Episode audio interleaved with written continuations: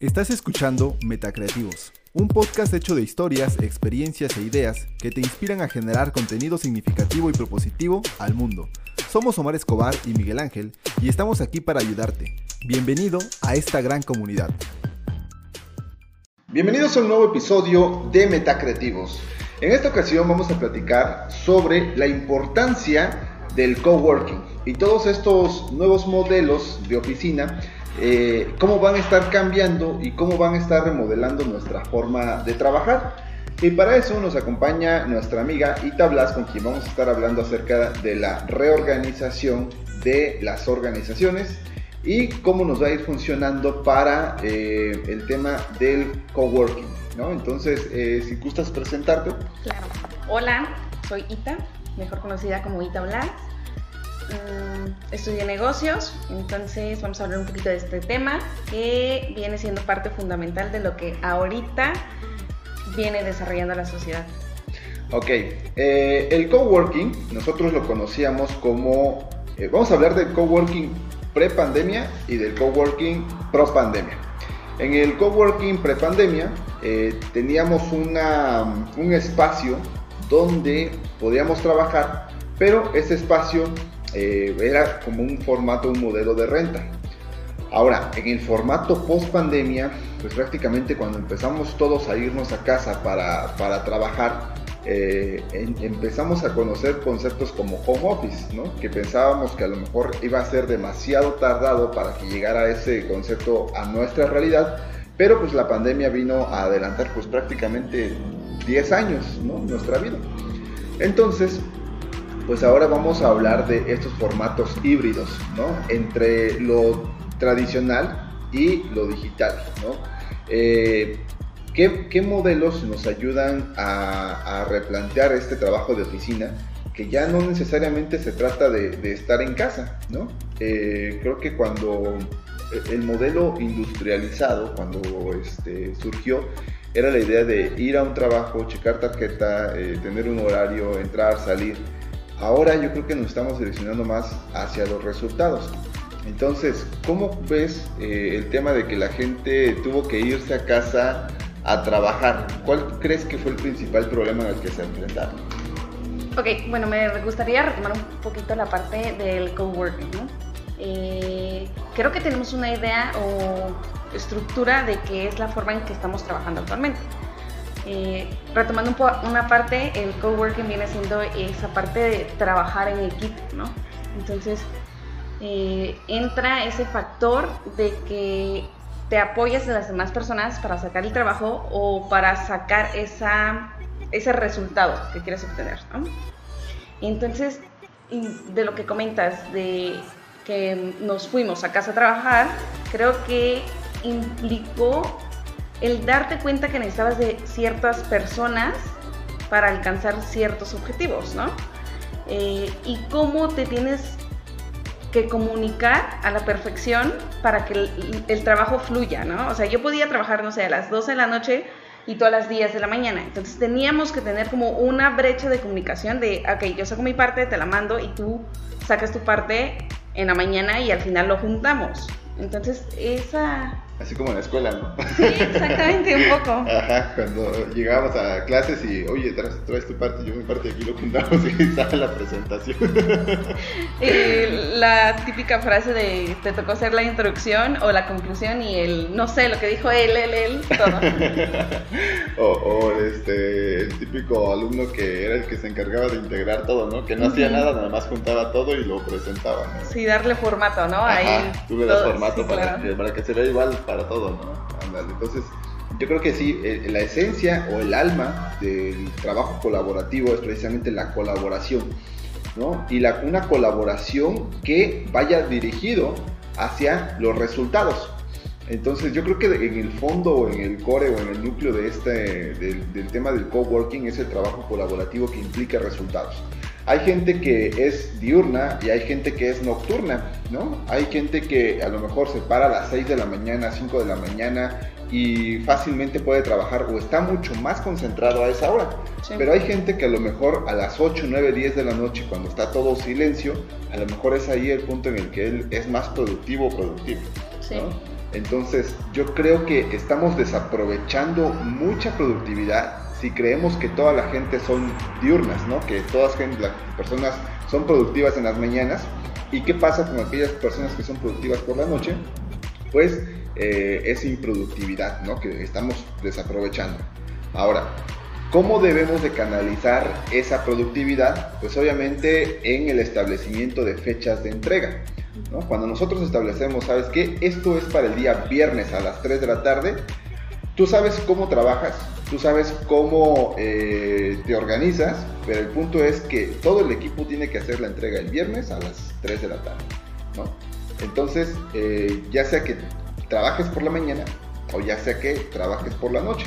Entonces, ahora, cuando nos fuimos a casa, pues, derivado de la pandemia, pues todos empezamos a ver de dónde, dónde trabajábamos mejor, si en la mañana o en la noche, ¿no?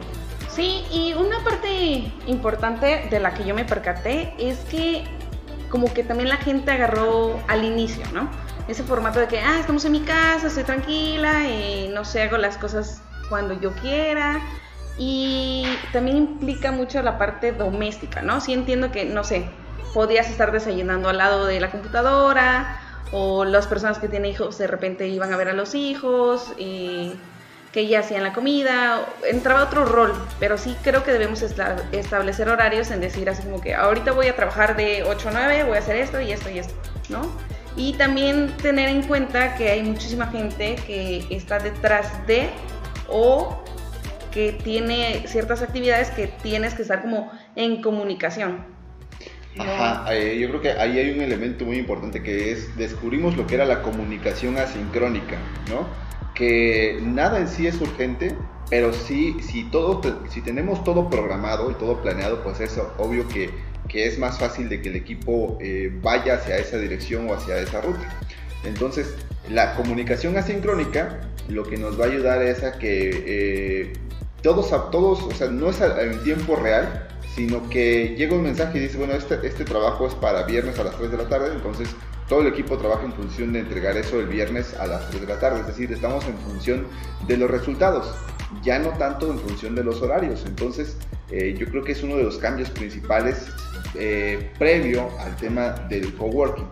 Ahora, vámonos al tema del coworking. En el coworking, entonces, ya dijimos que es un trabajo colaborativo que está enfocado a resultados. Ahora, vamos a ver cómo esto también influye en, en el modelo de las oficinas.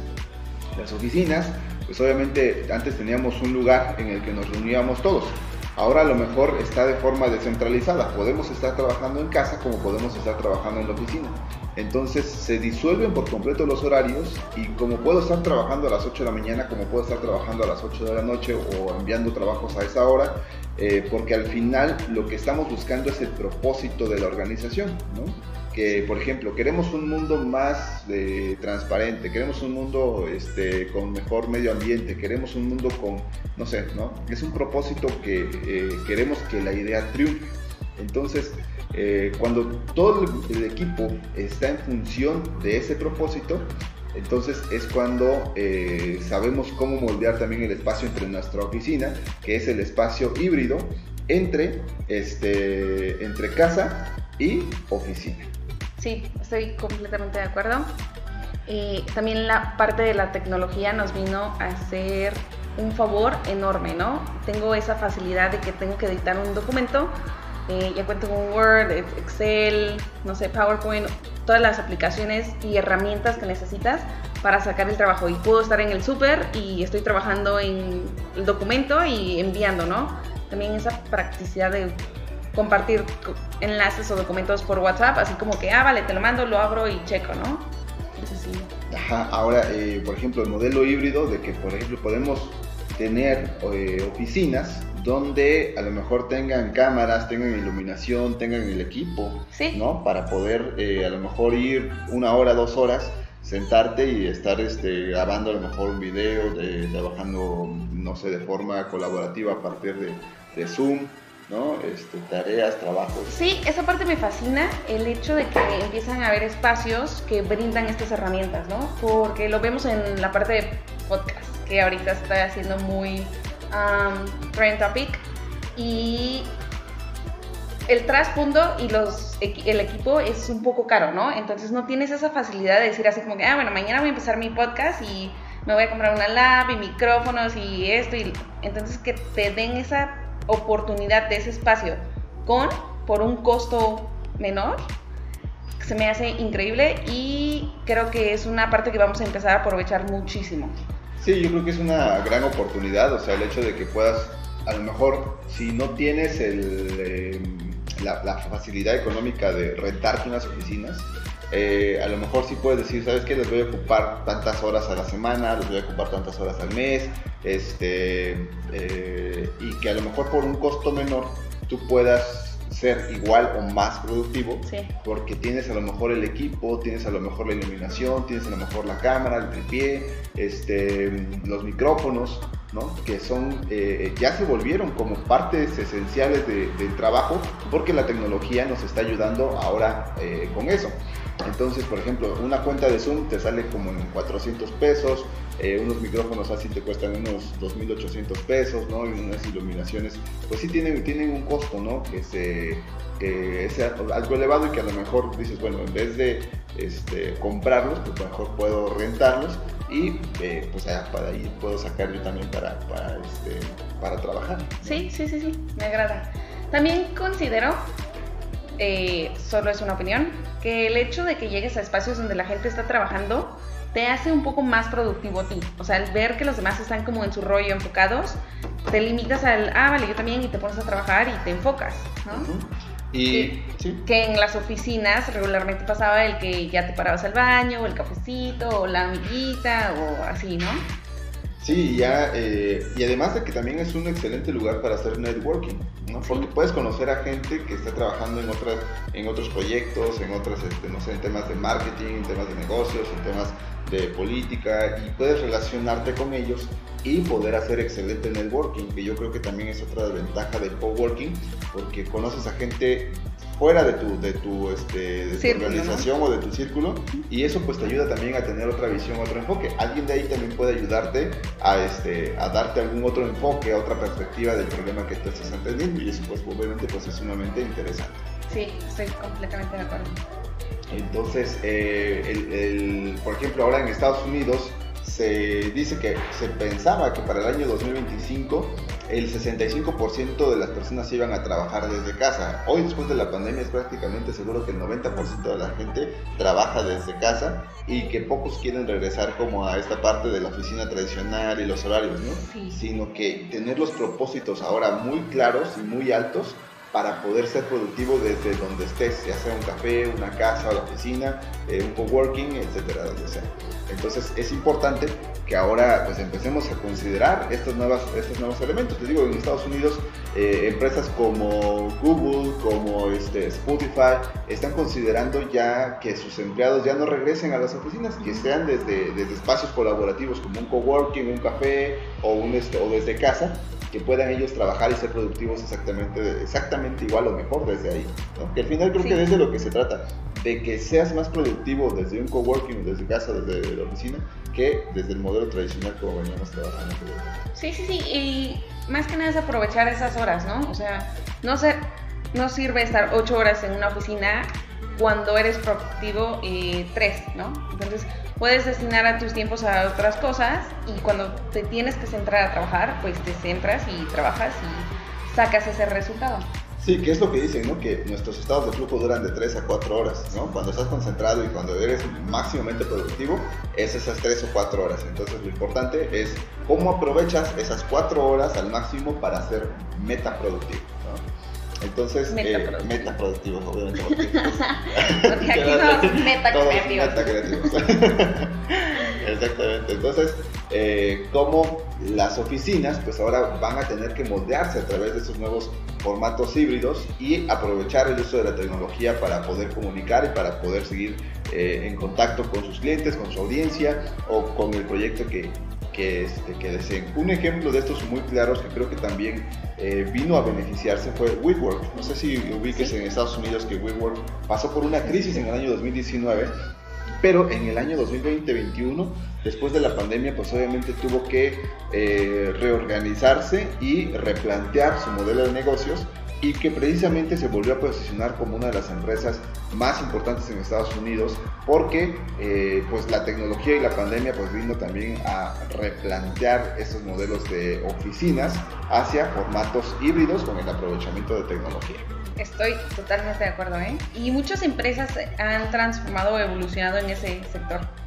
Obviamente también tenemos que ser razonables que hay profesiones que no permiten esta parte, ¿no? Por ejemplo, los médicos sí tienen que estar ahí, sí tienes que ver al paciente, que también ya va evolucionando un poco y ya te dan, por ejemplo, hay una marca de dentistas, creo que es, que te dan la consulta, eh, es para brackets, y te dan la consulta, te, te mandan así como un kit, haces tu plaquita, la envías y en base como a solo envíos y Zooms eh, te hacen el tratamiento. No estoy muy segura que tan efectivo sea, Obviamente a mí personalmente me gustaría tener al doctor, ver y son temas de salud, pero vamos evolucionando. Yo también quiero saber qué opina la gente, ¿sabes? O sea, tenemos diferentes ideas y me gustaría ver así como qué piensan, qué, qué, dudas, qué genera, que si les gusta, no les gusta, sienten que trabajan, se distraen demasiado, no sé. Me, llama la curiosidad. Sí, porque eh, yo digo que también cada quien tomó o adoptó este modelo de trabajo de forma diferente, ¿no? Hay quienes a lo mejor estamos esperando a volver otra vez a la normalidad en lo personal, yo creo que yo ya no espero volver a la normalidad, o sea, yo siento que ya esta es la normalidad y como dice Darwin, ¿no? Este, los organismos que evolucionan son aquellos que se adaptan rápidamente a los cambios, ¿no? Y no esperamos a que vuelvan las cosas a la normalidad. Sí, sí, sí. Entonces yo creo que aprovechar estas herramientas para poder eh, adaptarnos también lo más rápido posible y adaptar a nuestras empresas, adaptar a nuestras organizaciones y nuestros equipos hacia eh, formatos que busquen lograr más. Sí, totalmente de acuerdo. Entonces, y para concluir, ¿cuál crees que sea ahora la tendencia hacia este año 2021-2022? ¿Crees que haya más gente que esté buscando estos espacios colaborativos o, cada vez sí, Sí, por mucho, ¿sabes? Siento que, que esto apenas está iniciando. Tenemos poca pila. Siento que esto apenas está iniciando y va a crecer muchísimo, ¿no? Soy de las personas que, les gustan estos espacios, que me gusta ir a trabajar, me concentro más y también esos lapsos que sé que voy a sacar resultados. Exactamente, yo creo que eh, hay, un, hay un libro que se llama Antifragilidad, decía, hay tres tipos de, de, este, de seres vivos, ¿no? Unos que son que ante la crisis eh, mueren o, se destruyen. Okay. Los otros son los eh, resilientes, que son aquellos que soportan grandes cantidades de crisis, y los antifrágiles. Sí. Los antifrágiles son aquellos que se ven beneficiados por una crisis. Entonces, ¿cuántas personas van a verse derrotadas, van a ser resilientes o van a ser antifrágiles y van a sacarle el mayor provecho a una crisis? Muy difícil y también identificar dentro de la crisis eh, ese momento de oportunidad porque te vuelves vulnerable, pero también tenemos un factor que nos hace querer seguir ahí, ¿sabes? O sea, como que entras en esa parte de conformismo que quieres seguir siendo vulnerable porque es un poquito cómodo. Entonces también la gente que logra dar con ese chip o esa chispita de que la estoy, que ya no es, eh, es la gente que ha crecido y como lo dices, o sea, eh, las personas más exitosas han transformado esas partes y las han sacado, ¿no? Y hay una frase que me gusta que dice, transforma tu dolor en arte, música, libros o algo con la finalidad de curarlo, de expresarlo, porque el expresarlo te sana, pero también te está creando algo increíble nunca sabes si puede ser la idea del millón, ¿no? Exactamente. Pues sí, pues así es, eh, querida familia de Metacreativos, así es como llegamos al final de otro episodio más de su podcast favorito, Metacreativos. Nos vemos en un próximo video. Bye, friends. Recuerden escucharnos en Spotify, Apple Podcasts, Google Podcasts y todas las demás plataformas.